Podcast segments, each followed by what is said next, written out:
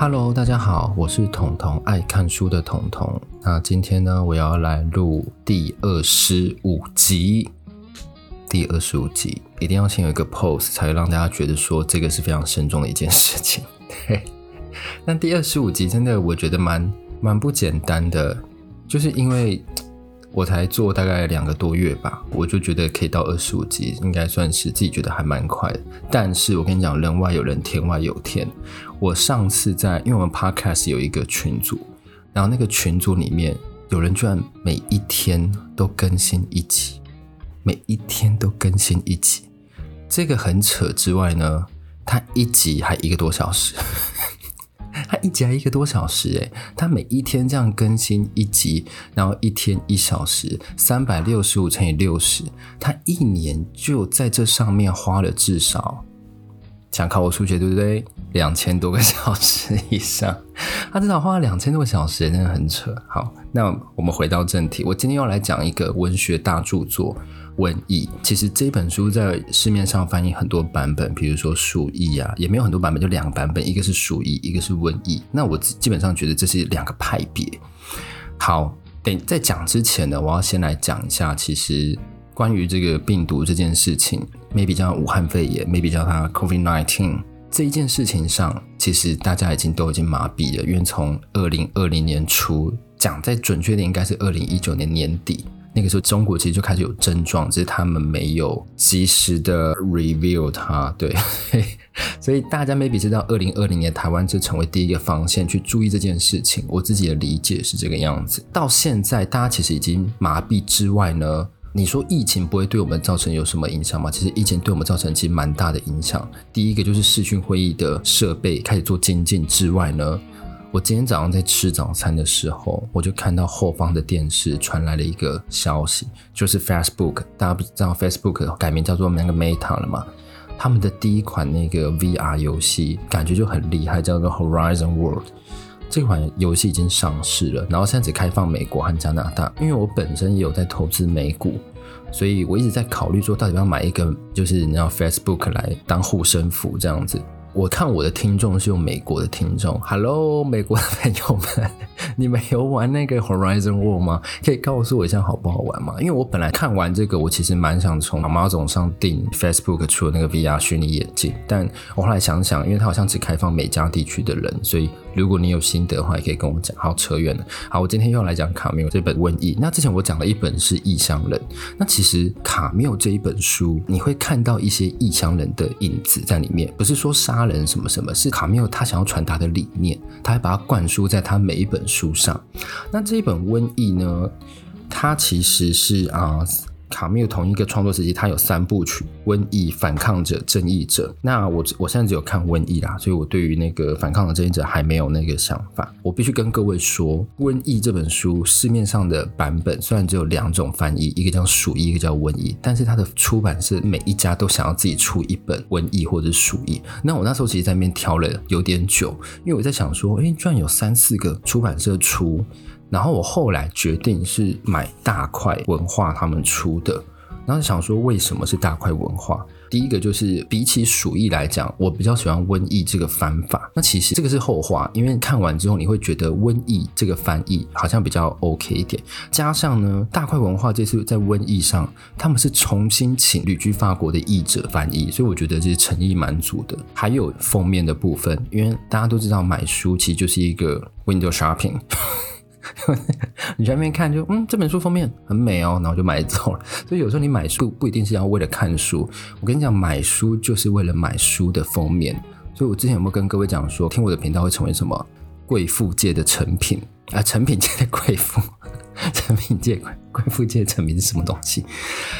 成品界的贵妇，所以当你就是一走进去就说，哼，彤彤有讲这几本，卖卖卖卖卖，然后就买了就带回家，人家以为你很屌，就殊不知你才花一千多块，一千多块而已，这样就可以当贵妇了，是不是很厉害？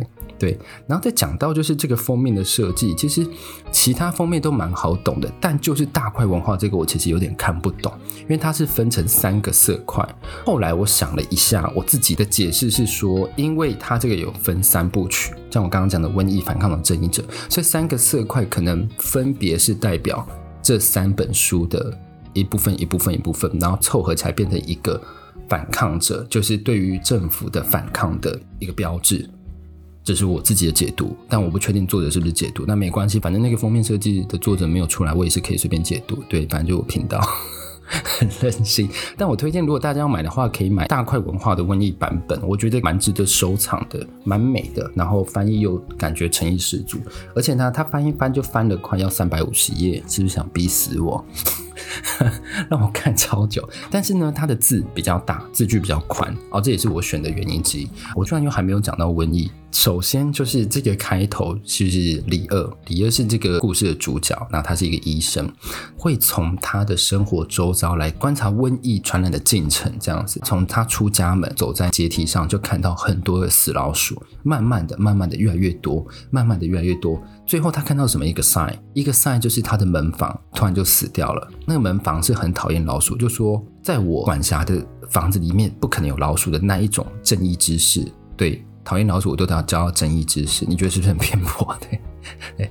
然后呢，当他这样子死掉的时候，医生自己本身其实有点警觉性的，所以他开始观察街道上，发现这个疾病越来越不 OK 的原因是因为传染人数越来越多。一天可能死掉七八个，大家想说七八个还好吧？屁，台湾人就真的是屁。你如果不是欧美人的话，七八个对你来讲已经很多了。然后呢，看到比较多人死亡的时候，医生就开始想要去找医生公会的头，请他联络一下当地的省长，去讲说，哎，他最近看到现象。然后这边就出现了一个转折，就是这一个让我觉得说跟现在很有既视感。就李二医生他在政府沟通的时候，其实政府是希望医生，哎，你确定是瘟疫吗？你确定？你确定？就一直想要医生去化验。李二就说，其实，在化，因为那时候化验是需要一段时间。他会觉得说，在化验之前，他都不敢妄下定论，但是他已经看到了很多真相、很多征兆，这个是高传染病以及高死亡率的一个疾病，是不是很像那时候台湾政府一开始在做的事情？对，所以还没有办法看到，但是先封锁，先封锁总是会有好处，所以他没有办法妄下评论。然后在两方坚持下，其实呢，政府就说好了好了，好像真的有了些人死掉。政府就说他们会处理，但是呢是比较消极的，因为他们觉得说他们没有办法公告，这就是法定传染病。然后医生其实他是很想要确定这件事情，但是因为他没有证据，所以他不敢说话。那政府因为没有人担保，所以他也不想出这种错。其实就是公务机关他们在做一些事情的时候会比较相对上来保守，但也不是说他们不做。其实以台湾现行的公务机关来讲，我觉得基层的有越来越负责的状况，所以大家就是不要觉得说啊、呃，公务机关就是一定都在偷懒什么什么的。我觉得不会，因为观察我朋友考上公务人员，其实蛮辛苦的，而且蛮常加班的，比我还忙。我也不知道为什么，但我本身不是公务员。然后呢，在这状况下呢，想当然尔，想当然尔，来，大家可以跟我一起念一次，想当然尔，对。这个传染速度当然是飞快，因为那个时候当然也没有口罩什么的嘛，所以他假想那个状况是大家都不知道，也不知情，政府也没有做防疫，也没有做隔离，就像是美国一开始染疫的状况一样，每一个人都快速染疫。在这个状况下，其实医疗资源就开始崩溃。这个时候，你会有兴趣来追查病毒是从哪里来的吗？其实你已经没有心力再去追查说这个病毒的来源。就像这本书有提到，当医疗体系的崩溃的时候，最一开始要做的事情，筹组医疗志工队。在这个状况下，出现一个人叫塔卢，这一个人呢，他就自愿说好，因为医生很辛苦，他自愿去当医疗志工队的头。他将人数统计呀、病床的安排呀，那一些，因为那时候很多旅馆、很多饭店都改装成隔离医院，大家是不是很有既视感？有没有想到中国的方舱医院？那个不是那特别特地盖的，但是台湾有很多防疫旅馆，就是很多旅馆投身在防疫这件事情，不只是政府力量，民间力量也要动起来。才能一起对抗这病毒，因为病毒不会管你是公部门还是私部门，他也不会管你的公务流程是什么，他就他也不会照着走。所以大家是应该要同心协力，而不是去指责说啊，你没做好，哎，你也没做好，大家都没做好，那只会让病毒更掐牙，是掐牙吗？更嚣张。但是呢，虽然有这么多人在努力抗疫，因为除了抗疫之外，血清也要同时做研发。就在大家一起抵抗病毒的时候，有两件事情算是比较转折的地方。一个是叫兰博的人，兰博是从外城市派到这个城市做记者采访的人。那因为他本来是外城市，那大家都知道说，如果其实你一起到一定状况之间，就像是法国、像是美国这样，他们都会干嘛？封城。对，所以这个奥兰市，作者假想法属阿尔及利亚里面的奥兰市就封城了。封城的状况下，其实没有人能出去。那没有人能出去的话，因为记者兰博想说，哦，我又不是这里人，我干嘛要留在这里？为什么你要逼我留在这里？没有权利把我留在这里，所以他想尽办法要出去。他就透过公部门，透过自己的人脉，因为记者很多人脉嘛，想尽办法把自己弄出去。但是殊不知都得到答案都是 no no no no no，直到他遇到了李二的。之前看诊的一个病人叫做寇达，在疫情前他其实就是在做生意，但是大家都不知道他在做什么生意。直到兰博把这个烦恼跟寇达分享之后，他就会发现，其实寇达他认识很多人，他其实是在这疫情下做一些走私进口的生意。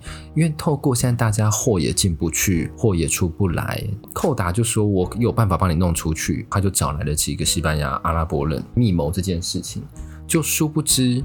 兰博一次、两次、三次都没办法弄出去，在第四次的时候，他终于可以出去的时候，他却做了一个决定，他要留下来帮医生，他要留下来帮他们，帮助大家度过疫情的这个难关。他不要再为了想要回去，因为他回去其实为了他有一个交往不久的热恋期爱人，但是在疫情下，大家都不分你我，共同在为这疫情奋战，不分他是谁，他的职位是什么，不管你从哪里来，他们就是要一起。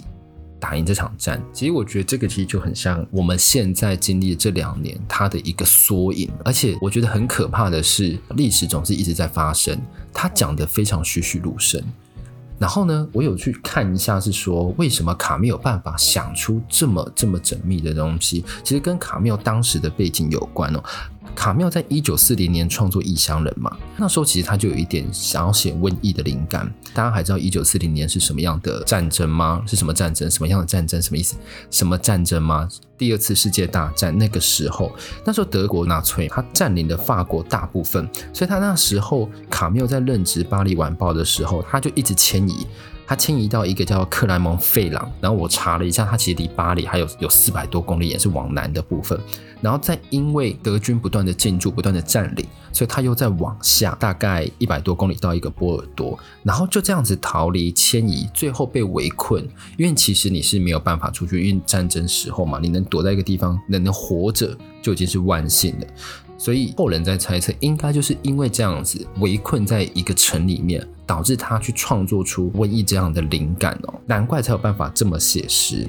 然后呢，有人说，其实瘟疫就是反映他当时的现况，因为当时在法属阿尔及利亚就真的有一个奥兰城，它里面是有一个斑疹伤寒，是真的有一个病这样子。但也有人是说，他可能 maybe 是在指。德国那时候纳粹法西斯政权入侵法国，让大家都必须封锁自己的那种可能性，所以大家会想说，为什么瘟疫是一个反抗者？他是在反抗病毒吗？其实不是，他是在反抗那个政权，然后是反抗三部曲，有瘟疫、反抗者、正义者。我一直在前面在讲，然后我反抗故我们存在，所以这个我觉得他三部曲，然后下这结尾其实是蛮好的。好，那我们就回到故事，那。有人留下来，也有人想要逃走，最后都留下来。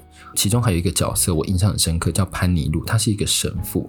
他一开始其实是鼓励他的教徒勇敢对抗，后来他觉得这是神的旨意，神要降临惩罚给我们，只能勇敢的去接受、去承受，然后他就不再做任何抵抗。那这样的是怎么样体现呢？宗教代表潘尼路在当时也染了瘟疫。那染了瘟疫，大家是想说啊，赶快去看医生什么什么的，没有。潘尼路就把自己关在一个房间里，静静的等待神给他的旨意。这其实我不知道，因为他在一九呃二十二零年代初期，神给他的旨意，maybe 你可能觉还有合理。但是其实回到现在二十一世纪，我在看一些实境秀的时候，我会看到很多参赛者都会说：“我相信神带我来这里都是有他的旨意。”对，其实不管人过了几千年、几万年，我们都还是希望一个嗯。精神力量去支撑你，不论这个神是不是在，因为我现在不是要讨论神在或不在这件事情，我要讨论是人都需要有一个精神力量，不管它是虚构的，不管它是真的，它就真的需要一个精神支撑。你不是来自家人，也不是来自朋友，不是来自任何你同才的人。对，所以我觉得这是我在上面看到。然后最后呢，宗教派他就是当然理所当然就这样的死掉，因为他是在卡缪的小说剧情讲，卡缪就是存在主义嘛，我们之前有讲过，所以他对神其实，但是我自己觉得他对神的看法是比较不信任的。他觉得说我没有看过神，所以我没有想要相信神。那最后呢，最后这部的结局，其实有一天就突然瘟疫就消失了，对，就像病毒，像我们现在这样，我们现在不是一开始病毒，对大家就是。忙着抗疫吗？后来又一个 Delta，然后大家就是有点疲惫。最近来一个 Omicron，我看大家根本就是 Don't birdy，就是完全没有要理这个 Omicron 的意思。对，然后甚至股票也是在大涨啊，就大家没有在受疫情影响的部分。那你如果有买航运股的话，我真是只能跟你说 God bless you 咯。对，那你也不要因为听了这个，然后就赶快把航运股出掉，因为你多少赚的，你不能怪我。对对对，但你你知道，就是这。很难说，对。那我其实要讲的事情是，这个整个瘟疫的这个状况，除了是反抗者来讲，对我来讲是这两年的省思哦。因为我刚好在二零一九年的年底有出国过，回来之后就是大封锁，很刚好，很刚好。而且我那时候是去日本，所以我现在对日本非常想念。